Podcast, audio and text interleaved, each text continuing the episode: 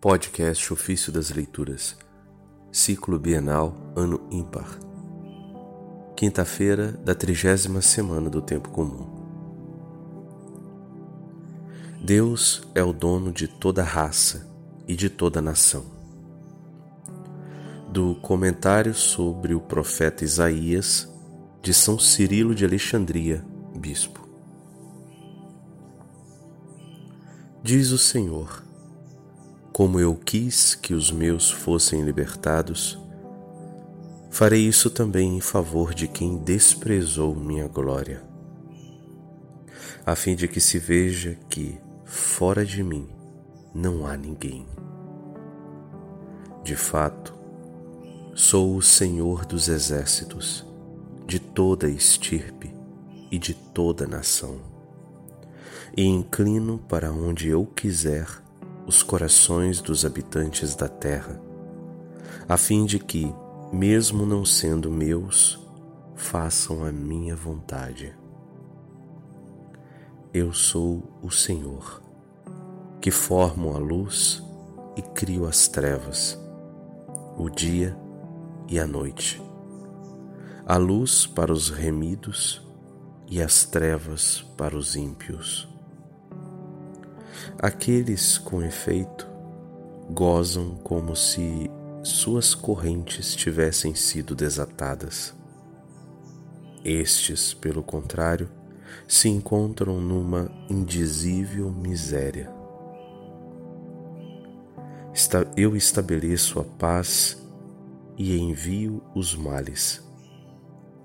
Paz aos remidos males e aflições aos cruéis e malvados que invadiram Israel. Que esses acontecimentos ofenderam a Deus demonstram-no as palavras comunicadas ao profeta Zacarias pela boca do anjo. Eu tenho um grande ciúme de Jerusalém e Sião.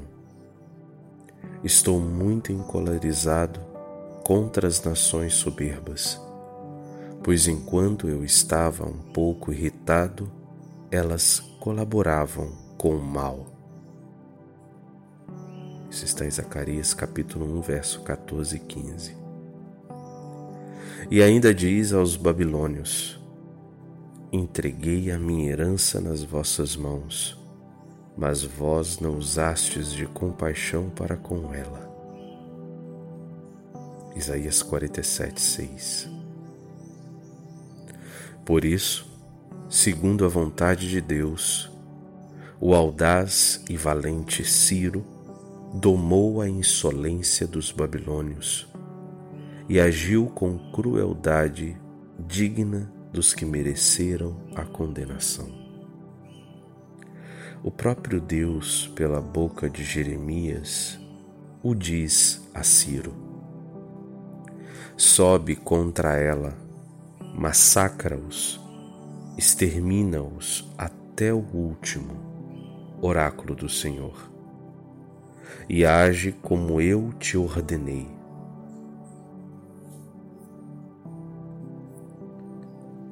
Em outro, em outro trecho diz ainda: O Senhor abriu o seu arsenal e fez sair as armas de sua cólera porque há trabalho para o Senhor dos Exércitos, na terra dos caldeus.